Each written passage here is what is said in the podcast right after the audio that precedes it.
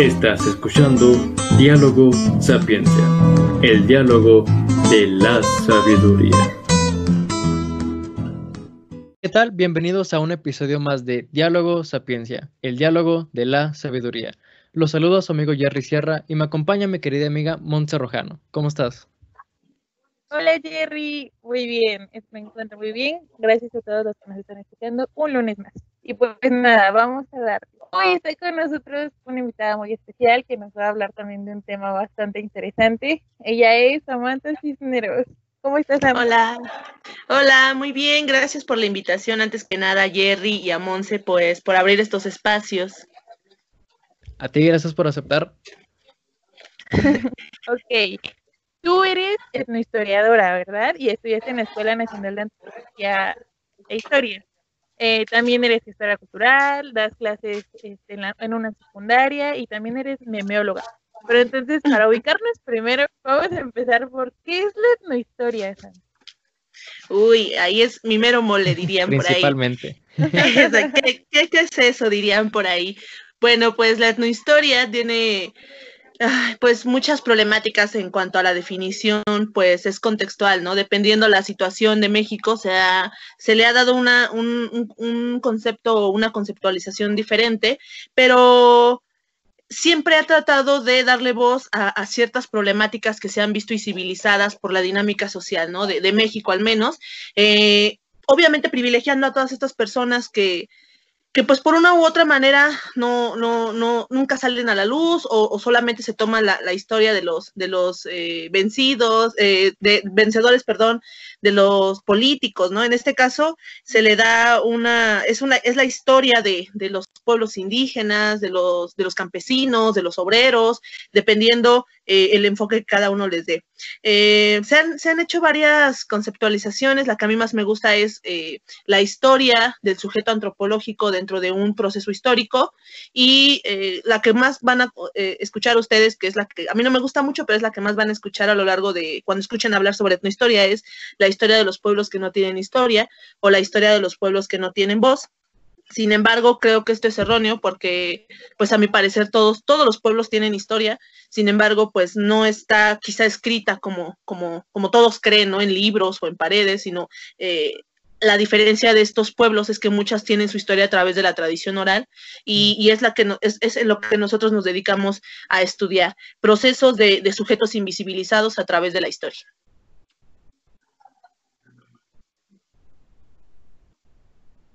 Excelente. ¿Y cómo, cómo inicias, este, eh, bueno, a interesarte, a meterte más en, la difusión? Digo, como ya lo mencionaste, es algo que, que, está de alguna manera mal enfocado.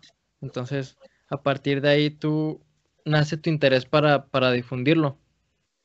Bueno, pues con base en lo que les acabo de decir, pues es una problemática que, que a mí siempre me conflictúa, porque pues Monse lo sabe, en la ENA al menos, es un chiste local el decirte que la etnohistoria no existe, porque realmente la etnohistoria es una de las licenciaturas más jóvenes que, que se han creado en la ENA, ¿no? Ha de tener como unos 60 años por, por mucho, y, y, pasa por un proceso, ¿no? A lo largo de México surge, eh, más bien en el mundo, perdón, surge como una herramienta, luego pasa a ser una metodología eh, que utilizan antropólogos, historiadores, para defender eh, problemas de tierra. Después llega a México como una especialización dentro de las ciencias sociales, o más bien dentro de una maestría de ciencias sociales. Y hasta 10 años después pasa a ser una disciplina en la ENA, ¿no? Entonces, por eso es que somos el chiste local, además de que, como lo que mencionaba antes, de que pues no existe una conceptualización eh, o más bien los mismos etnohistoriadores no se ponen de acuerdo, ¿no? Entonces, toda esta problemática en la que yo me veo inmiscuida eh, eh, durante mi proceso académico, pues me hace generar el, el tratar de desenmarañar toda esta problemática, tratar de llevar hacia la gente qué es la etnohistoria, o al menos eh, tratar de unificar ¿no? este, este, este concepto, esta historia, para que los demás nos conozcan y que también nos, nos nos lleguen a dar un valor, así como los historiadores, como los arqueólogos, que se nos dé un valor, porque también hacemos ciencia social, porque también tenemos un método y también tenemos una historia, ¿no? Entonces, desde aquí, esa es la primera etapa por la cual nace mi interés por la difusión de la etnohistoria. La segunda etapa es cuando yo entro a trabajar, bueno, a hacer servicio social a lo que es la jefatura de mi licenciatura, y estando ahí, eh, pues trabajaba capitulando, eh, archivando lo que eran los proyectos de tesis, y pues notaba que muchos de los proyectos de tesis se encasillaban en ciertos temas, ¿no? Entonces ahí me conflictaba porque yo decía, bueno, es que creo que la etnohistoria puede dar más, ¿no? Tiene herramientas, tiene muchas cosas, pero no lo sabemos explotar quizá y quizá no sea problema tampoco nada más de nosotros como, como alumnos, sino también es un problema de academia, es un problema de institución, es un problema de, de, México y eh, también de investigadores, porque como lo les mencionaba, eh, creo que también nosotros generamos el hacer temas tan complicados en que la gente se quiere interesar en nosotros, ¿no? Porque, por ejemplo, eh, escribimos cada vez más complicado, usamos términos súper redundantes, que a la gente en verdad les aburre, ¿no? Yo, yo lo he leído y he leído, ya les decía, yo capitulaba tesis y decía, oh Dios, ¿qué es esto, no? Siendo investigadora. Entonces, desde ahí yo decía, bueno, creo que esa es una problemática. Hay que empezar a escribir más para la gente. Si queremos que la gente nos lea, tenemos que escribir más, eh, más coloquialmente, que es un problema con academia, porque la antropología, la historia tradicional, te dice que tienes que escribir entre más difícil, mejor, ¿no? Y, es más eh, científico, ¿no? Entonces, desde ahí. La tercera etapa por la que yo empiezo a trabajar la difusión de, la, de las ciencias sociales ya en general es porque justamente dentro de este proyecto se acerca una chica que trabajaba en el área de orientación vocacional en la ENA y me invita a ser parte de eh, justamente este departamento de orientación vocacional. Cuando ella me lo propone, eh, yo les voy a ser sincero, me dio mucha flojera porque era ir a ferias, a hablar, era ir a instituciones a hablar, pero cuando ella me lo, me lo explicó, de la manera que ella me lo habló, realmente era lo que yo quería hacer desde muy pequeña, ¿no? Yo, yo me di cuenta que era lo que yo quería hacer porque era hablar en la UNAM de cómo, eh, de qué estábamos haciendo en la ENA, qué era la historia, qué era la antropología, qué era la historia, qué era la arqueología, eh, eh, a qué nos podíamos dedicar, cuáles eran las ventajas o desventajas de la ENA, era, era difundir la escuela, ¿no? Y para mí era un sueño porque yo decía, bueno, la ENA me ha dado tanto, ¿cómo le puedo yo regresar? Aquí encontré una de las puertas eh, con esta chica en el área de orientación y conforme estuve trabajando con ella, pues estuvimos yendo a IME Radio, estuvimos yendo a Reactor, al programa, a un programa de Reactor que se llama, ay, no recuerdo al, momento la clase, eh, ¿cómo se llamaba?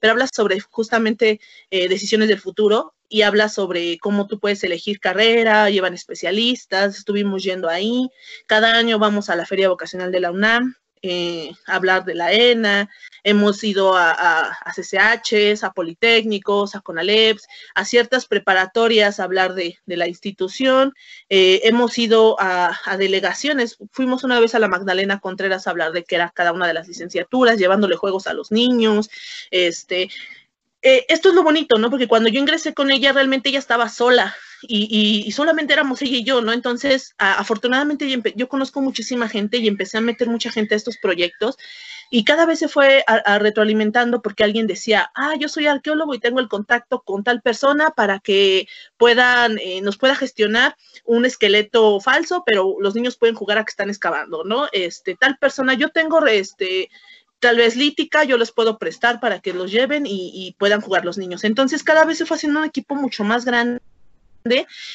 Eh, en la actualidad somos alrededor de 25 o 30 personas las que estamos trabajando, eh, literalmente por amor al arte, ¿no? Porque no se nos paga ni nada, pero literalmente estamos donando tiempo para, para este proyecto.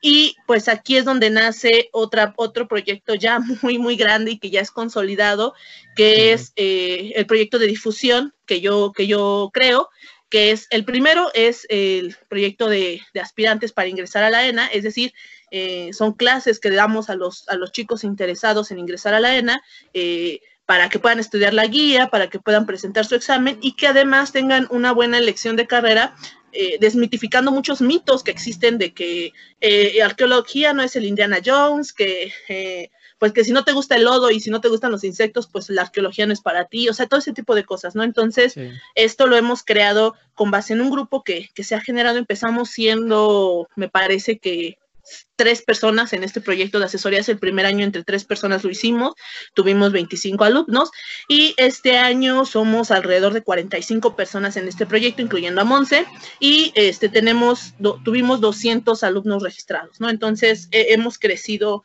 eh, gracias al apoyo de todos los compañeros. Y es que esto es aquí, es donde quiero, quiero hacer como énfasis, ¿no?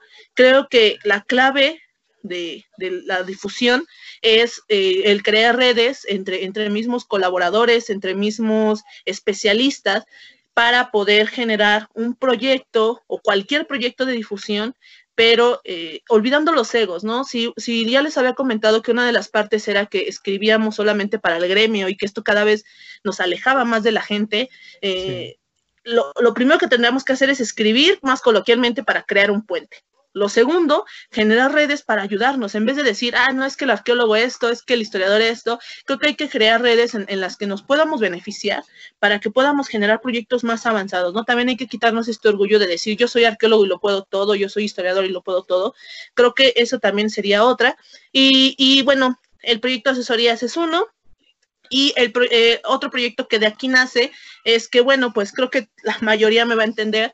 Eh, de repente hemos hecho algún meme para, para, un amigo, para para la pareja y de repente pues a mí se me dio esto, ¿no? Algo que a mí en lo personal no me gustan los memes, eh, que es algo, es algo muy chistoso porque lo sé, no sé, no me gusta, no, lo sé, no les veo chiste, muchas veces digo, esto no da risa, pero bueno, eh, no lo sé, no me, lo sé, no, me gustan y, y es algo muy chistoso porque pues es como yo siempre digo, es mi don, mi maldición, porque empecé a hacer memes y un amigo, eh, que es muy amigo mío, me dijo, oye, ¿no te interesaría participar en una página que se llama Memes Antropohistóricos? Yo la seguía en ese momento y pues dije, bueno, ¿no? Pero para mí era algo como, al, momento fue así como, bueno, X, ¿no? Pero ya después cuando lo tomé en serio dije, a ver, este chico está poniendo sus esperanzas en mí y una cosa es hacer memes para tus amigos, pero una cosa muy difícil o, o muy diferente es hacer memes especializados en ciencias sociales y que además lleven un lenguaje que no sea complicado, ¿no? Porque por ahí había una página que se llama, bueno, no la voy a decir, pero... Eh, toma el nombre de, de, las ciencias sociales y justamente me encantaba esa página pero yo me sentía, uy, súper sabionda porque la seguía y eran cosas que a veces no entendía, pero yo, yo los compartía y me hacía, me hacía sentir a mí súper ególatra, ¿no? Entonces, lo que yo quería era eh, ir contra eso, ¿no? Lo que yo quería era generar eh, un, un, puente, que la gente se acercara y que realmente conociera qué era la historia, qué era la historia, qué era la arqueología, la lingüística, ¿no? Que por ahí dirías, la lingüística es aprender muchas lenguas, ¿no? O sea, todo ese tipo de cosas. Eh, bueno, me, aviento este reto eh, cuando este chico me, me, ingresa a esta página, recuerdo que eran 7.200 seguidores, exactamente al año yo logro que llegue a 140.000 no sé cómo. Eh, yo creo que la clave fue eh, justamente hacer memes cada vez más especializados, ¿no? Veía, por ejemplo, el típico de, si eres historiador te vas a morir de hambre, pero yo empecé a hacer, si eres etnohistoriador, ¿no? Si eres eh, lingüista, o sea, yo empecé a hacer memes como más especializados. Recuerdo que hacía muchas encuestas sobre qué les parecería esto. dime tú qué, cómo te han buleado en tu institución o cómo te han buleado en tu, en tu casa por, por haber estudiado tal carrera o dime la carrera más difícil o la más rara que, que hayas escuchado, ¿no? Entonces empecé a hacer memes de esto, pero empecé a hacer una interacción con, con, con todos los, los, seguidores. Y esto, yo, bueno, yo creo que eso fue el, triunfo de, de, esta página. Sin embargo, pues eh, empezamos a tener varios colaboradores, el, el, equipo creció, pasamos de ser tres, que eran dos chicos que me invitaron y yo, y empezamos a meter gente, porque obviamente dentro de este gremio empiezas a conocer mucha gente, ¿no? Y empecé a conocer a todos los que hacían memes de, de ciencias sociales, los que hacían de, de, otras páginas, ¿no? Entonces nos empezamos a, a, a, hacer como el gran, que nos, que nos hacemos llamar el gran imperio memero, porque en la actualidad tenemos 12, tenemos 12 páginas, eh, bueno, al menos yo tengo 12 páginas, este, administrándolas, en algunas soy organizadora, en algunas soy creadora, en algunas soy solamente editora, entonces es un grupo, ¿no? Que tenemos en general, y pues eh, llega un gran problema porque pues me cae la censura, ¿no?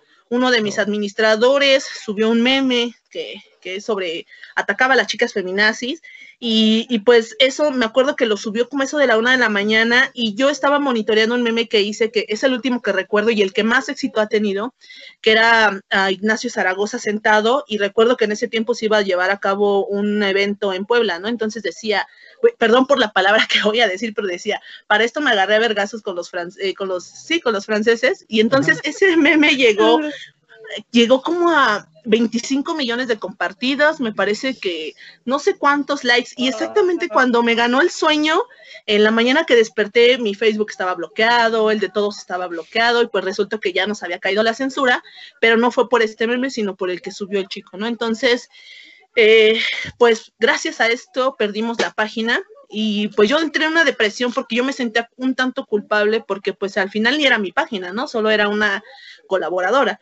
pero me sentía molesta porque pues había logrado llegar a, juntar, eh, les digo, 140 y tantos mil seguidores, entonces pues yo dije, jamás voy a volver a lograrlo, fue, fue un suerte, X, ¿no? Entonces, este, Pasó, pasaron dos días, traté de recuperarme, te demanda, etcétera, y pues jamás la pude recuperar.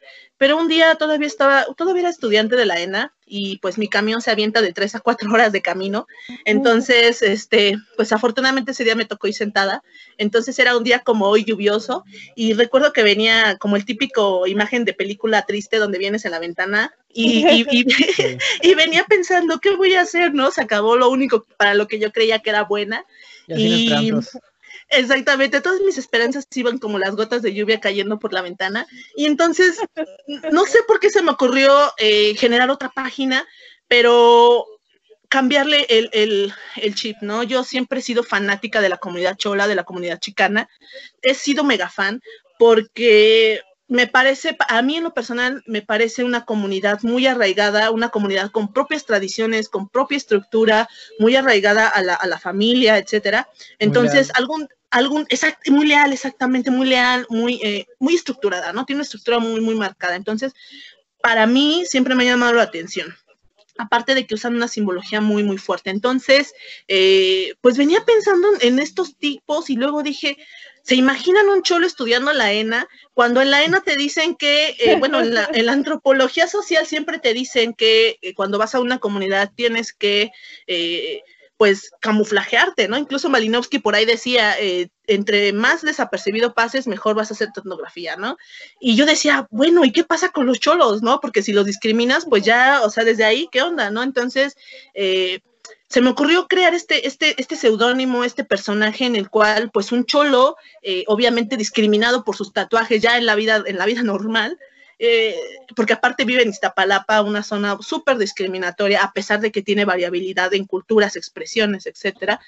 Y se le ocurre estudiar antropología, ¿no? Y en, específico etnohistoria, algo que nadie sabe qué es, ¿no? Entonces, desde ahí eh, creo este seudónimo, este personaje en el cual... Eh, es, él, a través de las fotos que se encuentra por la calle, las escenas, él hace memes, ¿no? La diferencia de esta página es que utilizábamos un lenguaje más coloquial, obviamente de barrio, y incluso eh, utilizábamos leperadas, ¿no? Groserías, vulgaridades, y jamás a la fecha, desde que se creó esa página que tiene alrededor de cuatro años, jamás nos han eh, censurado.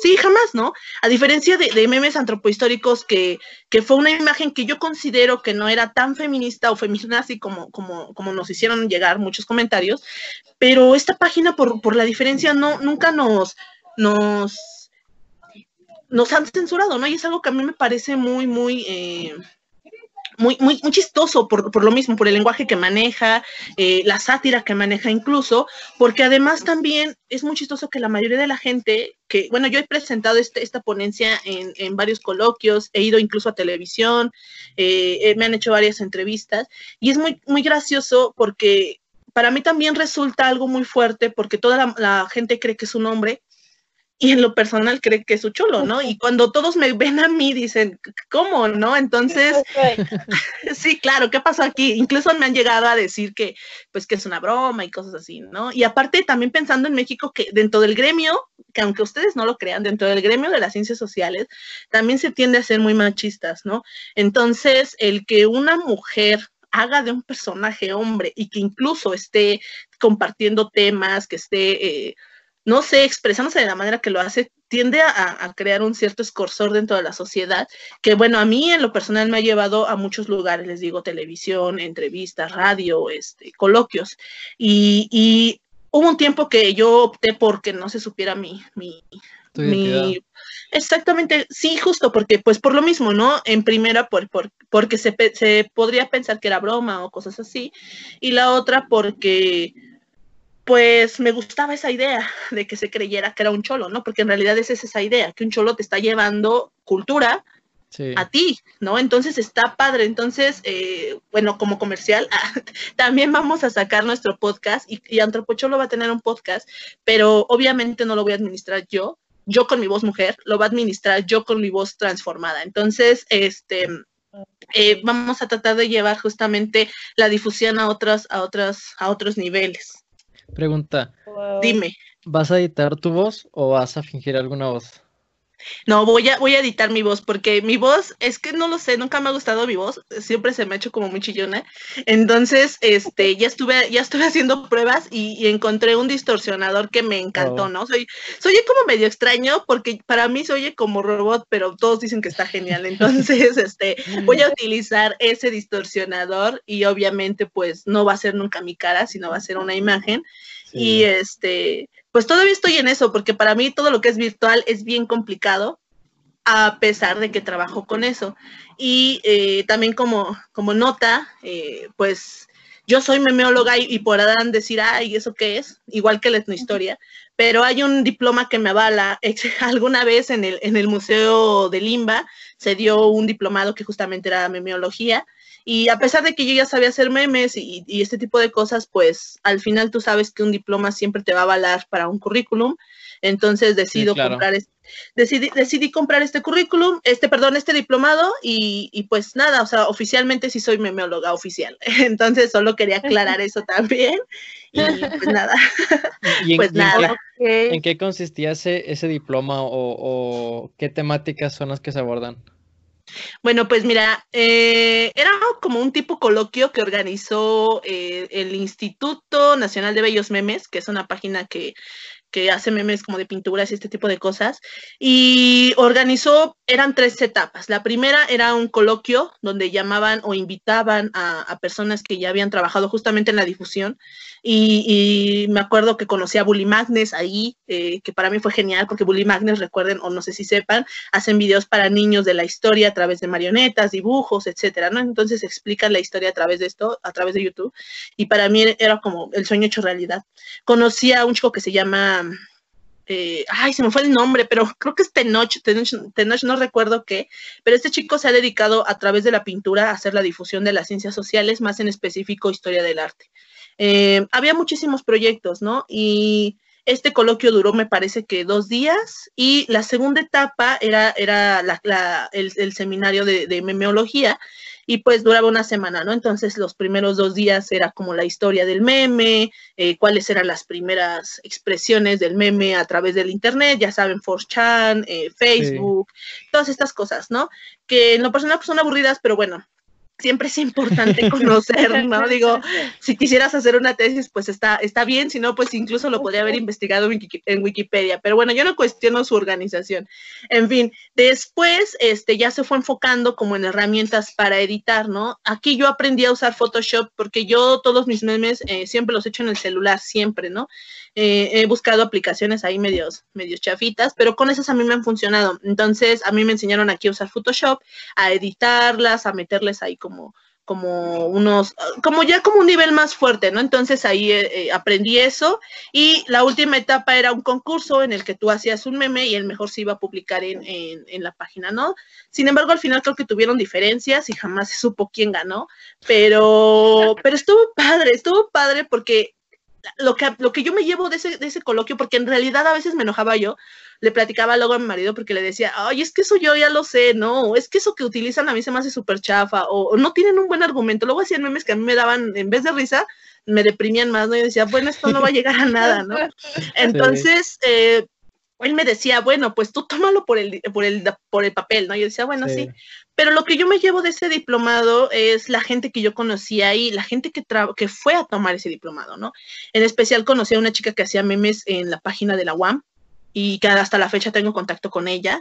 Eh, conocí también a una chica que trabajaba en BuzzFeed, BuzzFeed, no sé cómo se diga esa página, eh, que justamente hacía ella hacía como estas, estas páginas de, de fake news y, quería entrarle como al meme, ¿no? Entonces conocí estas dos personas y pues iban otro tipo de gente, ¿no? Realmente gente, personas ya grandes que no tenían en qué gastar su dinero, ¿no?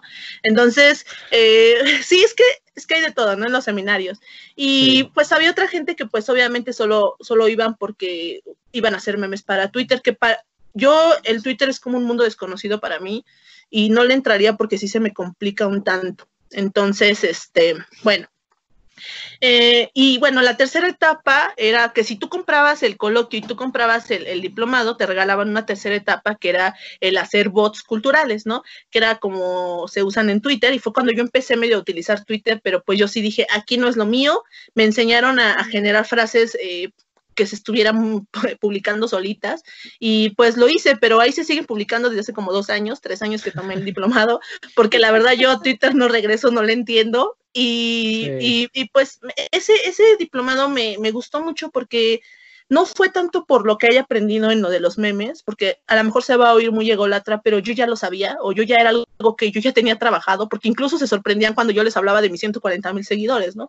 En ese caso yo tenía, pues todavía memes antropohistóricos, pero eh, lo que me llevo es eso, la relación que, que, conseguí o que generé con otras personas y que estaban en este mismo camino y que además el coloquio me dejó una, una mente muy abierta porque se hablaba de que en Europa, por ejemplo, ya se trabajaba en museos 4.0, eh, que incluso ya se iba a entrar a una etapa de 5.0 y que aquí en México estamos en el 2.0, ¿no? Y, y el 3.0 era esta cuando, no sé si ustedes llegaron a ir a Limba cuando había una exposición de, ay, de Van Gogh, me parece, y de repente sobre un cuarto proyectaban las pinturas con luces y tú te recostabas y veías todas, todas las imágenes proyectadas en 3D.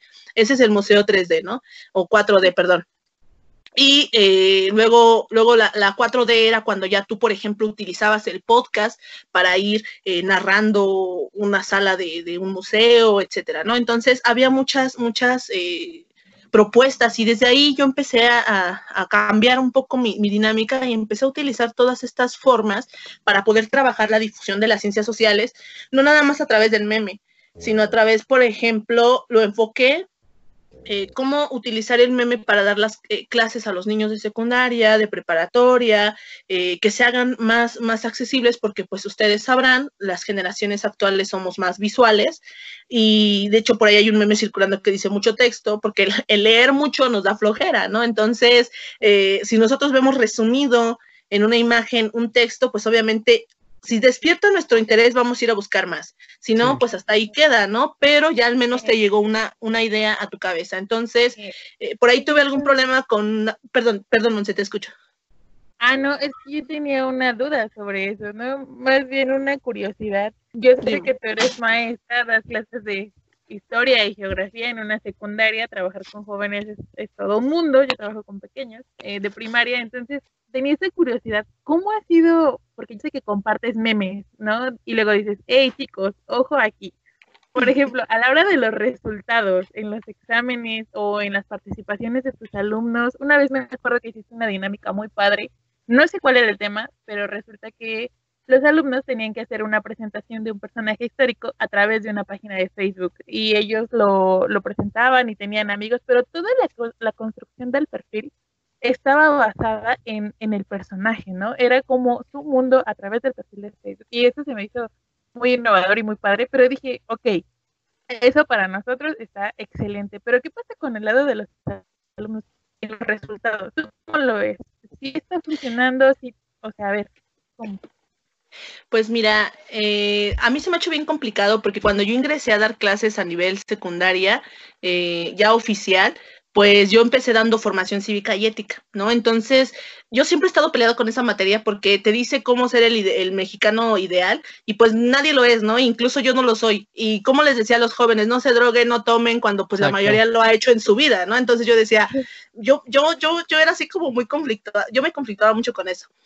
Eh, antes de eso yo había dado historia y geografía y formación cívica y ética en Comipems, pero es muy diferente porque te enfocas a, las preguntas de examen, ¿no? Pero cuando yo ingreso aquí a formación cívica y ética, yo empecé a utilizar memes para que los jóvenes se identificaran, ¿no? Para que yo les decía, ah, ¿se acuerdan de este meme? Ah, pues miren chicos, esto es una discriminación, ¿no? Esto es esto, esto es un estereotipo, esto es, incluso utilizaba mucho el antropocholo para hablar del estereotipo, ¿no? Entonces, eh, eh, ahí, ahí como que me conflictuaba mucho porque les digo, incluso, no, no, el, yo me atrevería a decir que el conflicto más grande que yo me he aventado no es con los jóvenes, es con la institución a la que yo pertenezco como, como maestra, porque las personas mayores no ven esto como muy bueno, ¿no? Incluso el que yo, por ejemplo, me relacione con los jóvenes y les platique, yo alguna vez hice esto, yo alguna vez hice lo otro y aprendí de mis errores, no lo hagan, Para ellos era como, ah, es que te estás volviendo amiga de los alumnos, eso está penadísimo, no puedes, eh, no puedes agregarlos a Facebook porque es un delito, son menores de edad, ¿no? Entonces,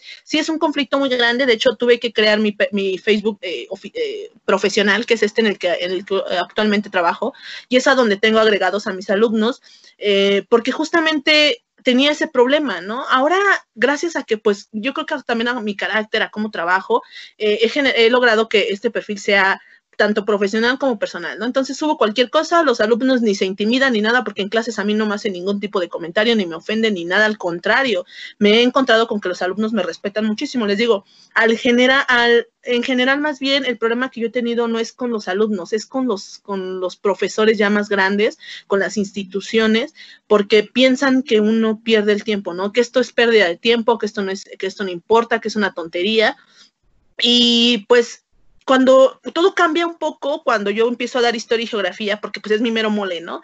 Y, empiezo obviamente a utilizar mis memes, empiezo a utilizar imágenes, incluso esta es una de las dinámicas que tú conoces, Monsela, del Facebook, pero yo he hecho muchísimas con ellos, ¿no? Yo de hecho, por ejemplo, cuando al final, yo soy muy estricta con ellos y yo siempre les digo a mis colegas maestros, ¿no? El terror funciona, yo terroreo mucho a mis alumnos, los amenazo, los espanto, y si no, mis exámenes nadie los pasa, ¿no? Literalmente son así, porque yo les, yo soy muy dinámica con ellos, yo les, eh, yo no llego y vamos a hacer un resumen. Cuando más en enojar, sí, pero yo trato de, a ver chicos, si mañana me traen un meme, pero creado por ustedes, eh, les voy a subir un punto, ¿no? Y, al día siguiente tenía 40 memes ahí, ¿no? Y de resulta que me decían, me traían uno que yo había creado o que alguien que yo conocía había creado y les decía, es que este yo ya lo vi. ¿Y cómo usted sabe? Era la ventaja de, estar en este mundo, ¿no? Entonces, creo que lo que a mí me ha, ayudado mucho es el lenguaje con el que yo me manejo con los jóvenes, que es un lenguaje virtual en el que ellos están desenvolviendo y que en este caso sería el meme, ¿no? Eh, porque cuando ellos me platican sobre algo, yo les digo, ah, sí, ya lo sé, ya lo vi. O me enseñan un meme, ah, yo ya lo vi, ¿no? O sea, trato de estar como, como en, sintonía con ellos. Afortun creo que esta es una ventaja que tengo por ahora, pero va a llegar un momento en que la virtualidad me va a sobrepasar si es que no me actualizo, ¿no? Pero en este sentido, pues a mí no he tenido problemas con los jóvenes, al contrario, ¿no? Me han respondido muy padre, porque incluso ellos me dicen, no entreguemos libreta, no hay que hacer examen, si usted nos pide actividades, las hacemos, ¿no? Entonces yo cada mes les hacía, por ejemplo, esto de la biografía de Facebook, que les, eh, yo les di escoger un, personaje que más les gustara, cada quien escogió, y eh, tenían que hacer su perfil de Facebook, ya saben, amigos, enemigos, relación, etcétera. Em, hemos hecho, por ejemplo, exposiciones de culturas, hemos hecho como una línea del tiempo donde cada quien se caracteriza de, cada cultura y ya saben, hablan de, dan de comida, etcétera, ¿no? Entonces, esto ha sido un trabajo que hemos hecho porque yo siempre les cataficio, hacemos examen, pero mis exámenes nadie los pasa, o exponen o hacen una dinámica, ¿no? Y pues he buscado varias dinámicas que a mí me han funcionado y, creo que yo enseño como a mí me hubiera gustado que me enseñaran, porque yo les soy sincera, yo en lo personal a mí la historia me aburre, o sea, en lo personal a mí me aburre muchísimo y más cuando yo, si, si ustedes me preguntaran, ¿recuerdas algún maestro de historia que te hubiera marcado?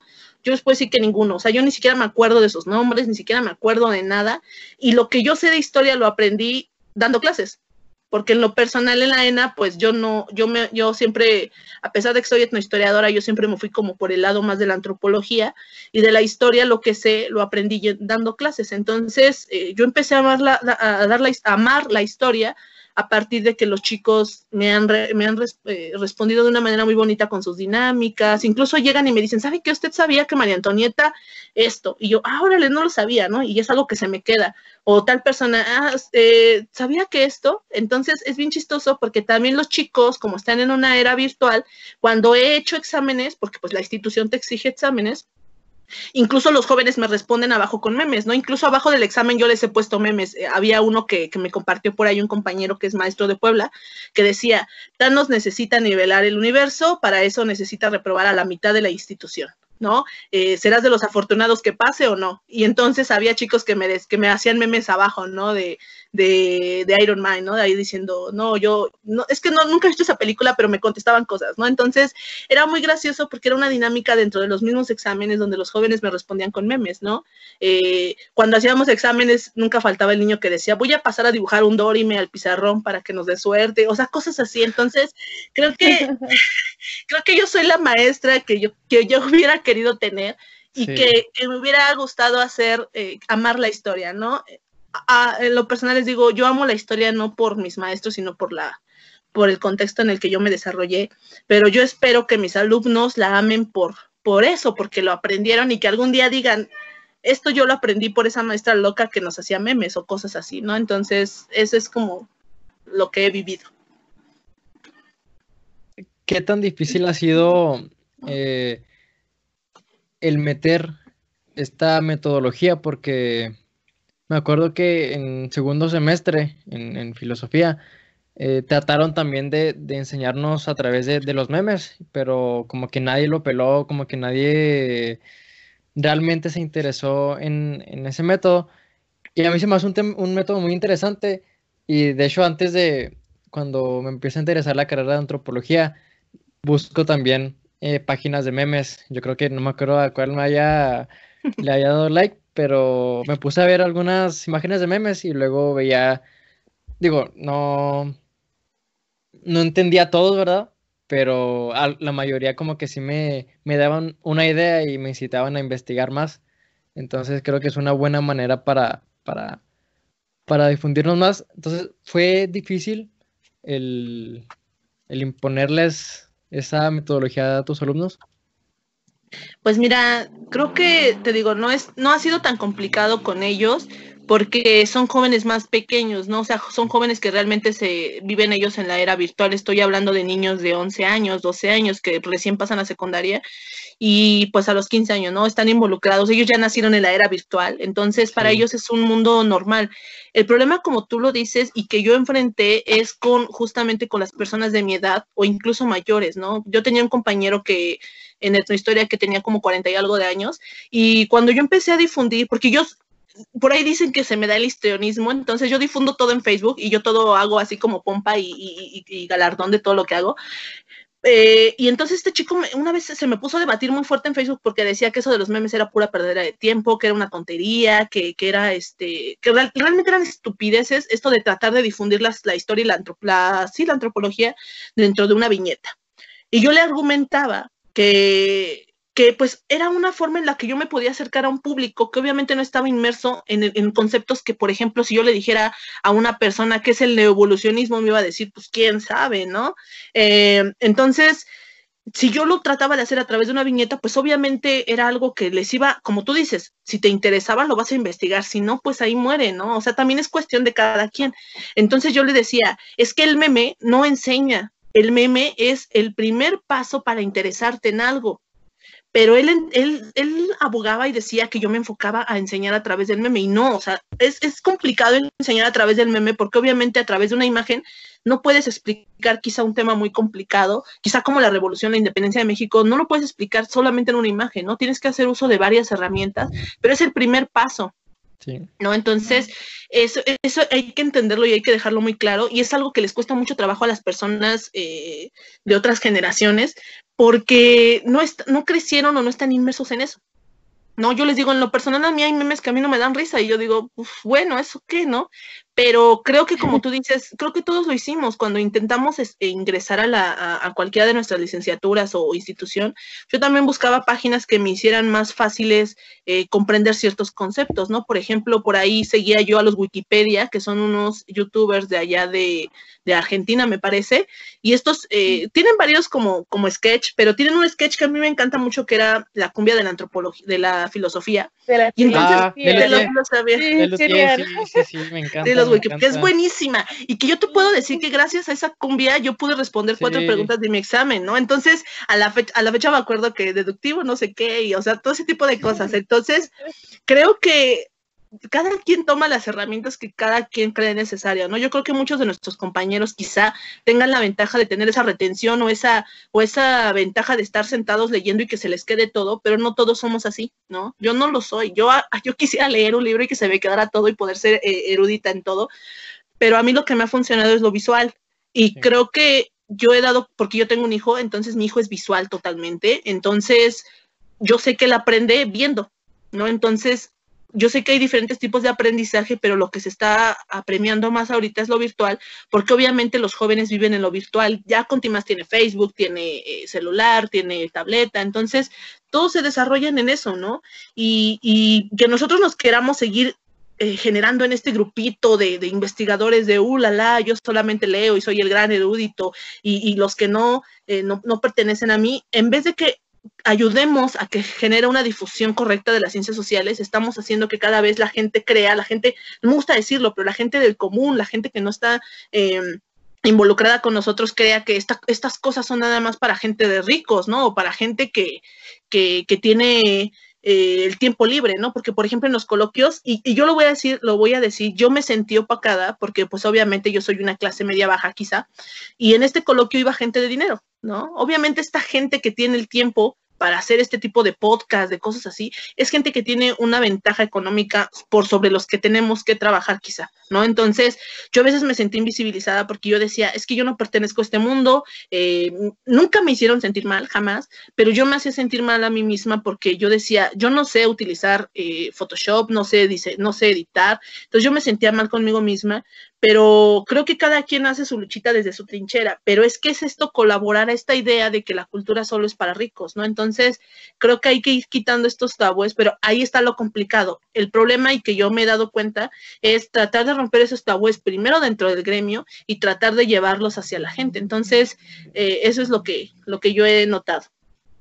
Porque siento que pasa mucho que, Ah, bueno, perdón, perdón. no, es que sí quería tomar, tocar un tema que justo Sam, bueno, lo veo en ella y en su trabajo, ¿no?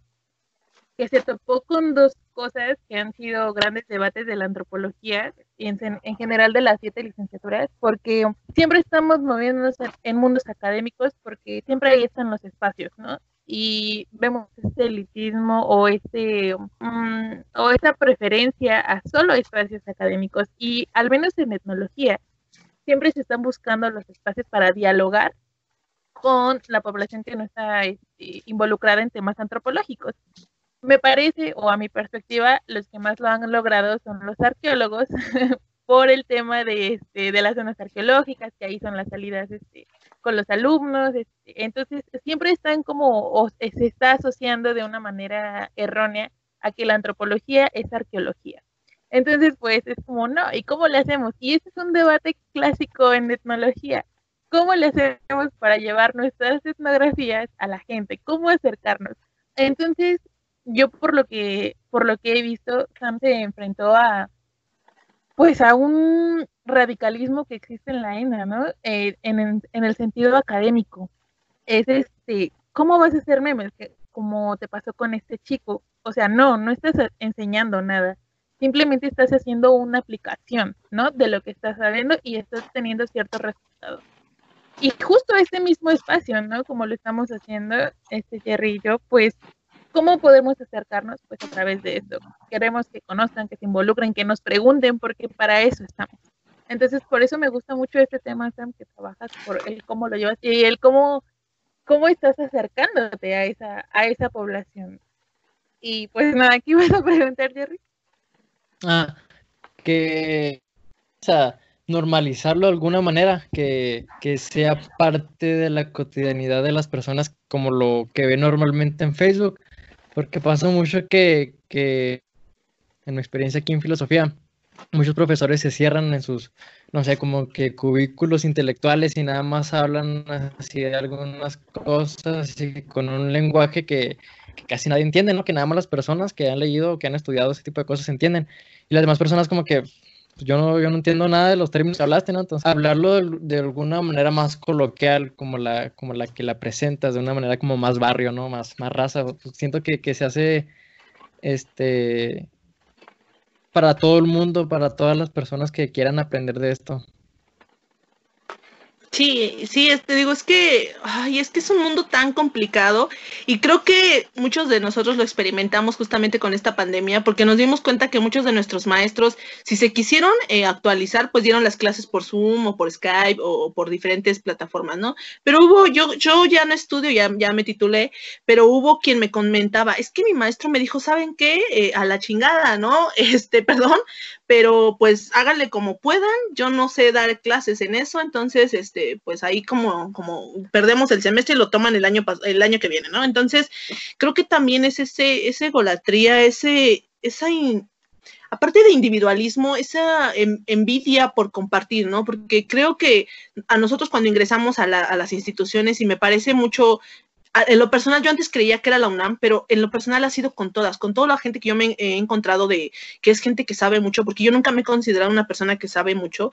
Eh, creo que es esa egolatría de decir, oh, es que yo soy de la UNAM, es que yo soy de tal, yo soy del Colmex, soy del CIESAS, y nadie está a mi alcance, ¿no? Entonces, creo que ellos mismos generan este, este discurso o este diálogo eh, cada vez más cerrado entre ellos para poder mantener ese estatus o ese falso estatus de, de, una persona intelectual, ¿no? Y creo que para ahí está el gran problema, porque si queremos que, los, que nos lean, hay que escribir de una manera más lo más digerible posible, ¿no? Que ahí es otro problema con la academia porque, pues, como les decía al principio, nos exigen tener una cierta norma APA y cosas así, ¿no? Por ahí yo tenía muchos problemas porque yo soy una persona que, que yo estudié en un CONALEP, entonces eh, no es una institución que por ahí sea como la gran institución que te forma como, como, como de ciencias sociales, entonces, cuando yo ingreso a la ENA, pues a mí se me complicaba mucho redactar o hablar, ¿no? Yo, porque todo el mundo dice que como hablas, escribes, ¿no? Entonces yo tiendo a, tener muchas muletillas, a, a, ciertas cosas. Entonces hablaba,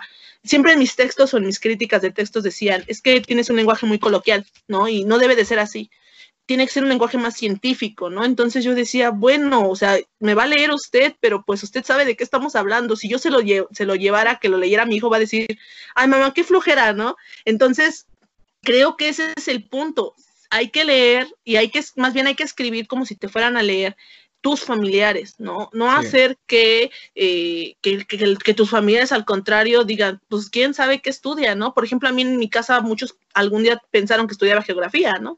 Entonces, eh, o sea, es ese tipo de cosas, porque nosotros mismos nos vamos inmiscuyendo en ese tipo de, de, dinámicas en las que, en las que nos vamos alejando cada vez del, del argot más, más coloquial y creo que ahí es donde está un error, ¿no? Entonces hay que ser más coloquiales. Y la otra que, el otro punto que yo decía para generar una buena difusión, pues es la, la de crear redes, eh, crear redes de intercambio, eh, acercarte con un arqueólogo y qué te puede aportar, qué te puede aportar un etnólogo, qué te puede aportar tal, porque yo, lo, yo misma me he visto sobrepasada por cosas, ¿no? Les digo, al principio en el proyecto de asesorías, yo me aventaba literalmente la, la, licenciatura o el módulo de etnología, de social, porque les digo, yo siempre me, me dentro de la etnohistoria me gustó más la, antropología social, entonces algo que yo domino, la historia de la antropología social, la historia de las corrientes antropológicas, entonces me aventaba los módulos.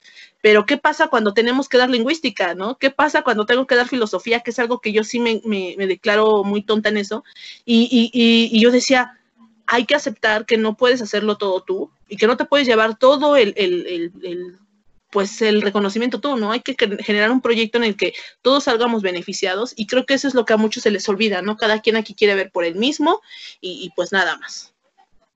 Y me parece que este tipo de, investigaciones o de ejercicios es va en un doble sentido, o al menos yo así lo veo, por ejemplo, porque, um, pues bueno, eh, yo siempre he como insistido en que se tiene que documentar casi, casi todo, ¿no? Para que veamos como esta transición de nuestros proyectos, pero en lo académico, que eso ahí se quede y que se discuten coloquios, en seminarios, en lo que tú quieras. Pero al hacer este doble ejercicio de divulgación es hablar otro tipo de lenguaje, dirigirnos a otro tipo de público. Y es ahí donde creo que está el reto, porque podrás tener mil cursos de redacción, de ortografía, de lo que tú quieras, ¿no? Pero si no te sabes dirigir a un público y explicarle lo que haces, perdón, pero ¿qué estás haciendo? Entonces creo que para las ciencias antropológicas tenemos esta doble tarea muy importante y que solo nos hemos este, pues especializado en una, ¿no? Que es la académica. He visto, eh, pero ya en nuestras generaciones, um, pues este esfuerzo por la divulgación de la antropología. Entonces eso me da mucho gusto, me llena de, de alegría porque creo que estamos eh, dando pauta a que se generen los medios y las formas de conocer a lo que son las ciencias antropológicas. ¿Y por qué dejarlo ahí? ¿Por qué no mejor eh, más adelante en lo que es filosofía, ¿no? Como en el caso de, de Jerry o en otras, pero que específicamente sean de las ciencias sociales. Sí, sí, digo, eh, te digo, es que bueno, también, o sea, a lo que, a lo que, lo que dices tienes mucha razón, ¿no? Creo que no todos tienen eh, esa voz para difundir, ¿no? Y, le decía, les decía hace rato, mi don, mi maldición, quizás hacer memes, pero también mi don que yo descubrí a lo largo de esto es la difusión, porque afortunadamente Dios me dotó con una voz tan gruesa y tan fuerte que, que, se escucha, ¿no? Y que además también por ahí me dicen que tengo voz de, liderazgo y ciertas cosas, ¿no? Entonces, siempre hay que tomar eh, tus ventajas para poder enfocar ciertas cosas, ¿no? Yo decía, ¿cómo me voy a dedicar a hacer temas de investigación si nadie sabe qué es la etnohistoria, ¿no? Entonces, primero creo que tengo que luchar muy fuerte para que la gente conozca qué es la etnohistoria, para que algún día me lean como una etnohistoriadora, ¿no? Entonces, quizá todo el mundo se me ha dicho, porque me han dicho que yo no sirvo para investigador, pero quizá algún día me van a conocer porque eh, al menos difundí la etnohistoria, ¿no? Y, a mí me gustaría que algún día que yo puede escribir un texto, me lean, pero que lea gente que es diferente al gremio. Entonces, ese es mi, mi labor y ese es mi trabajo porque en lo personal, por ejemplo, yo, yo mi tema de tesis eh, lo hice de las asesorías, pero como mencionábamos hace rato, a veces el problema no está tanto con, con, nuestros compañeros o con nuestros alumnos, ¿no? El problema es a veces las instituciones y en la ENA yo me aventé una bronca muy fuerte porque según la etnohistoria clásica, eh, que la etnohistoria clásica estudia prehispánico, colonial, indígenas, campesinos, revoluciones, eh, etcétera, y yo lo que estaba haciendo era una tesis sobre, las, sobre los sujetos invisibilizados durante un proceso de, discriminación para ingresar a un, a un, sistema universitario, ¿no? Que era el proceso de, de, aspirantes. Entonces yo me aventé una bronca muy fuerte con, con, academia, con directivos, para que me pudieran aceptar, aceptar perdón, mi tesis. Y, y en general, yo algún día pensé en hacer tesis de memes. ¿Se, ¿Se, imaginan qué bronca todavía más grande el poder lograr que me hubieran aceptado una tesis? Entonces, eh, a eso me refiero. Digo que creo que cada vez también las licenciaturas tienen que evolucionar porque los conceptos, yo sé que la antropología es el estudio de las sociedades eh, indígenas, quizá en un sistema urbanizado, pero yo ya no, nada más es eso, ¿no? Creo que ya el contexto exige otras cosas y, la historia también y la arqueología también, y como decíamos hace rato, creo que los más beneficiados siempre han sido los arqueólogos porque todo el mundo tiene el argot coloquial que, que, la, que la arqueología es el Indiana Jones y que son los que están en los museos y que los historiadores son los que hacen historia, ¿no? Pero ¿y qué diablos es la etnología? ¿Y qué es la antropología social? ¿Qué es la antropología física? ¿Qué es la lingüística? Y por ahí hay muchísimas más licenciaturas que tienen que ver con, eh, con nosotros. Y como decíamos, no todo el mundo cree que porque estudias antropología ya estudias dinosaurios, ¿no? Creo que la mayoría de los que estamos aquí algún día quisimos ser paleontólogos o arqueólogos, pero, pero no es el punto, ¿no? Me refiero a que el gran tope con el que se van a encontrar, yo se los digo, porque yo llevo en este camino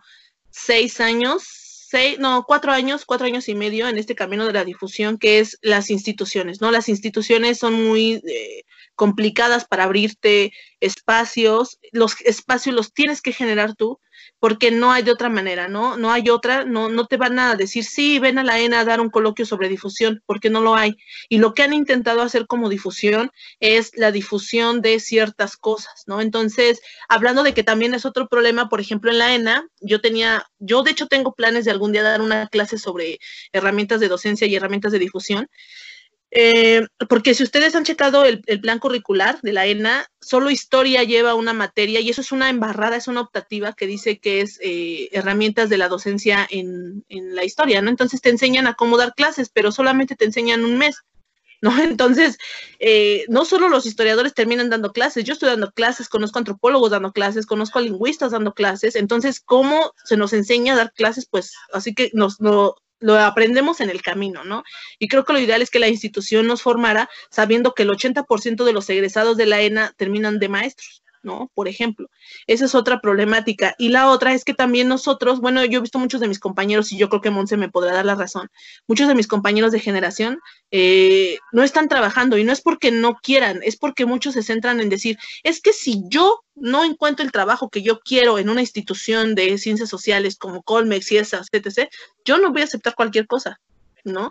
Y yo, yo solo les puedo decir, yo me fleté literalmente andar en, cosas que, que, son como, que no tienen nada que ver con la etnohistoria, pero gracias a esto me ha podido colocar o me han dado un lugar en, en, dar clases, ¿no? Yo me aventé de orientadora vocacional un año, no un año, medio año completo, de secundaria en secundaria, tocando puertas para que me compraran un curso con mi PEMS, y, y eso me llevó a que me dieran espacio para dar clase dentro de, ¿no? Pero yo me aventaba de, de 7 de la mañana a 9 de la noche tocando puertas en secundarias de todo lo que es Sano Oriente, ¿no? Entonces, creo que es eso, nos toca talacharle y a la mayoría de la gente, no debería de ser así, porque debería de haber espacios, pero los espacios no los genera la institución, los estamos generando nosotros. Y obviamente, pues, eh, bueno, Monse les podrá decir, yo cuando la, conozco eh, para, para ingresarle al proyecto, eh, ella se acercó a mí, ¿no? Porque no sé cómo el proyecto se ha llevado de, boca en boca y, se ha conocido en toda la institución. Hemos utilizado YouTube, hemos utilizado entrevistas, hemos utilizado muchas cosas y mucha gente ha llegado a mí. Les digo que de los 45 expositores que tengo en la actualidad, muchos han llegado porque me mandan un mensaje de, hola, me interesaría participar, ¿cómo ves? no eh, Recuerdo que a Monse le dije que pues ya no tenía espacio el año que ella me, buscó y me sentía mal, me sentía súper mal porque yo decía, es que yo siempre, siempre dicen por ahí que tengo alma de mamá y de, y de madre Teresa de Calcuta porque quiero ayudar a todos. Entonces yo sentía feo porque le decía, no, Mons, es que ya tengo lleno, ¿no? Y yo decía, incluso me aventaba broncas con mi, con mi coordina con una amiga que es coordinadora también, porque ella me decía, es que ya no metas gente. yo le decía, podemos hacer dos grupos, ¿no? Aunque sea de menos gente. Y me decía, no, no, es que tú pierdes el, el, enfoque, ¿no? Entonces le dije a Monse, discúlpame, pero el año que viene ahí estamos, ¿no?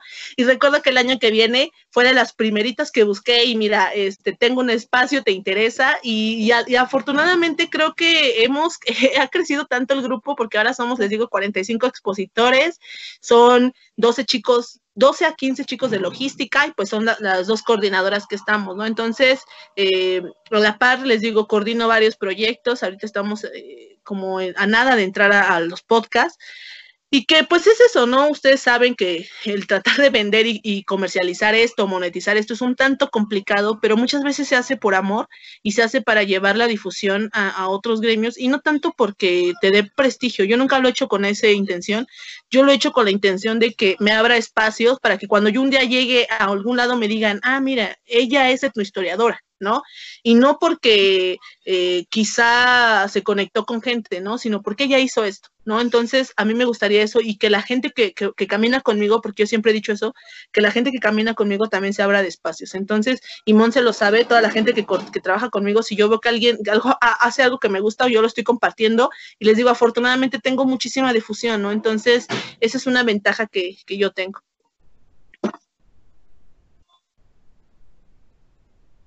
Excelente, excelente. Pensé que ibas a decir algo. No se me fue el aire. Nos quedamos sin palabras. Perdón, pero es que se me pues fue el aire.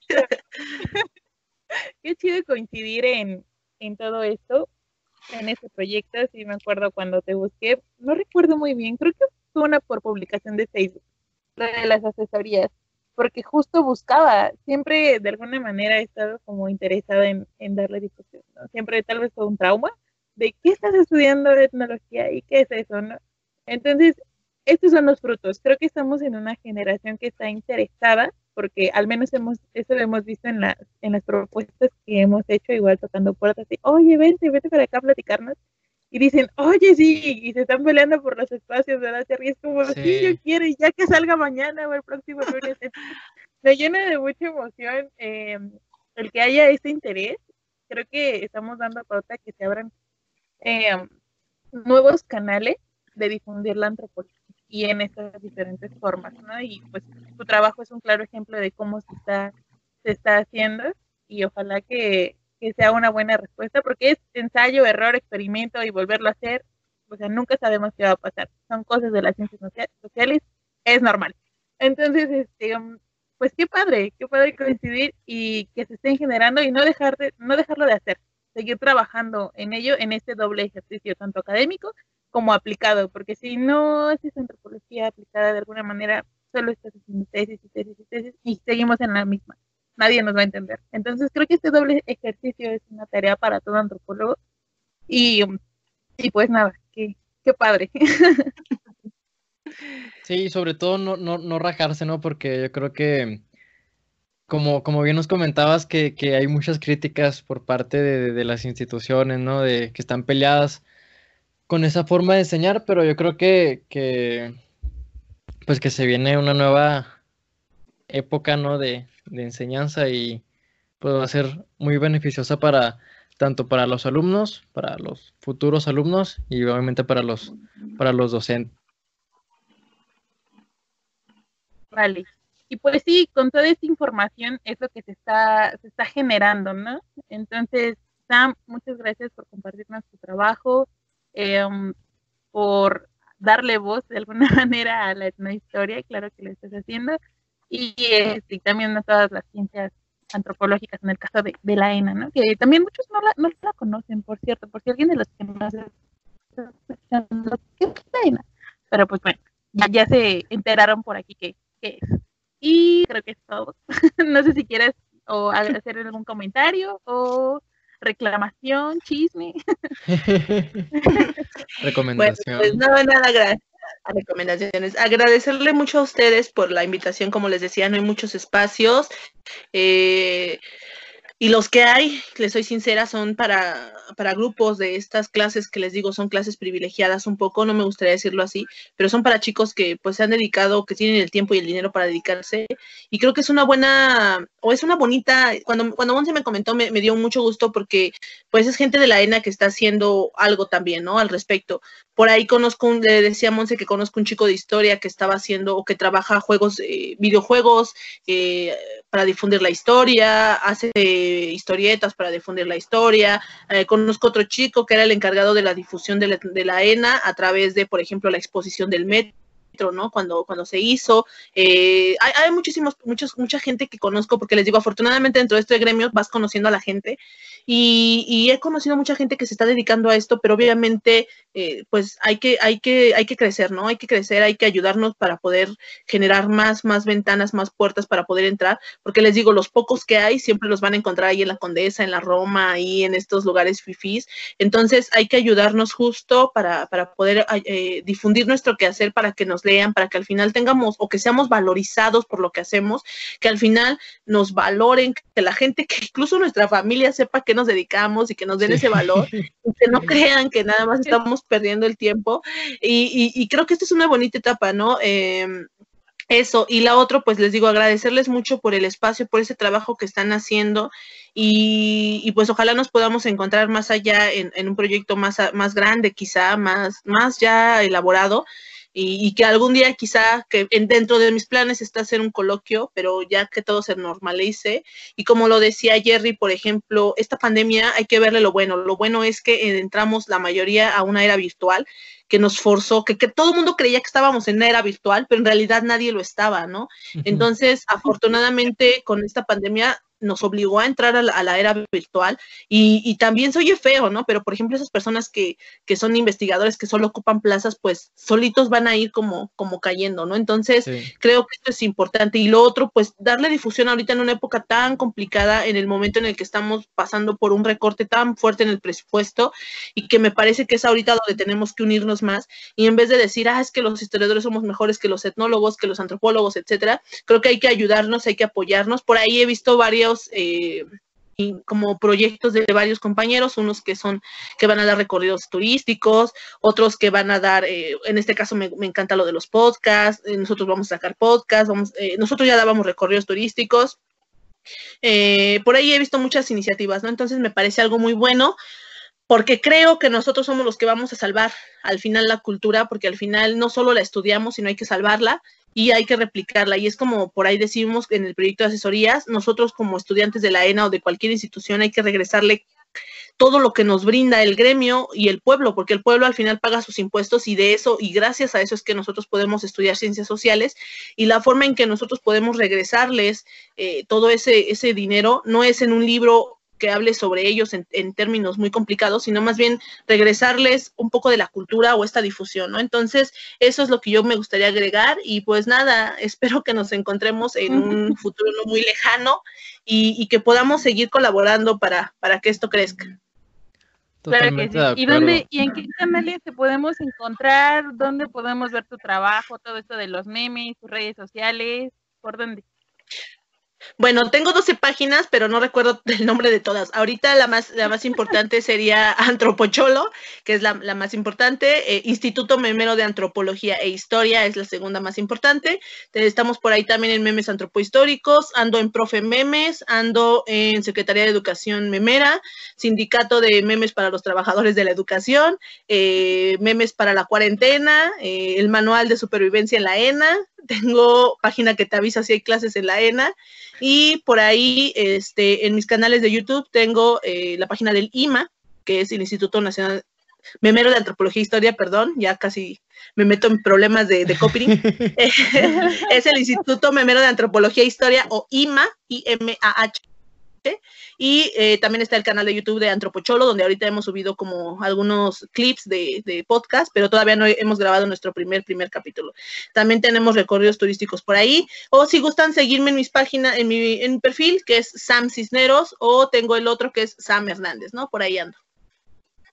Vale. Excelente, Seguirle excelente. por todos lados. Por todos lados. Exactamente. Bueno, pues en mis redes estoy en Instagram como Jerry-bajo. Siempre se me olvida, tengo que apuntarlo aquí. Jerry-Sierra 11 y en YouTube como Jerry Sierra. ¿Ya a ti, Monse? Así es.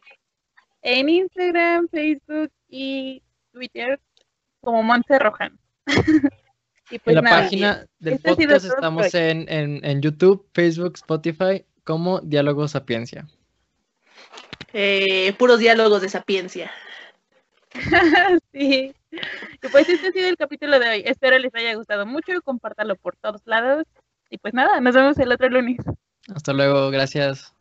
Gracias. Hasta luego.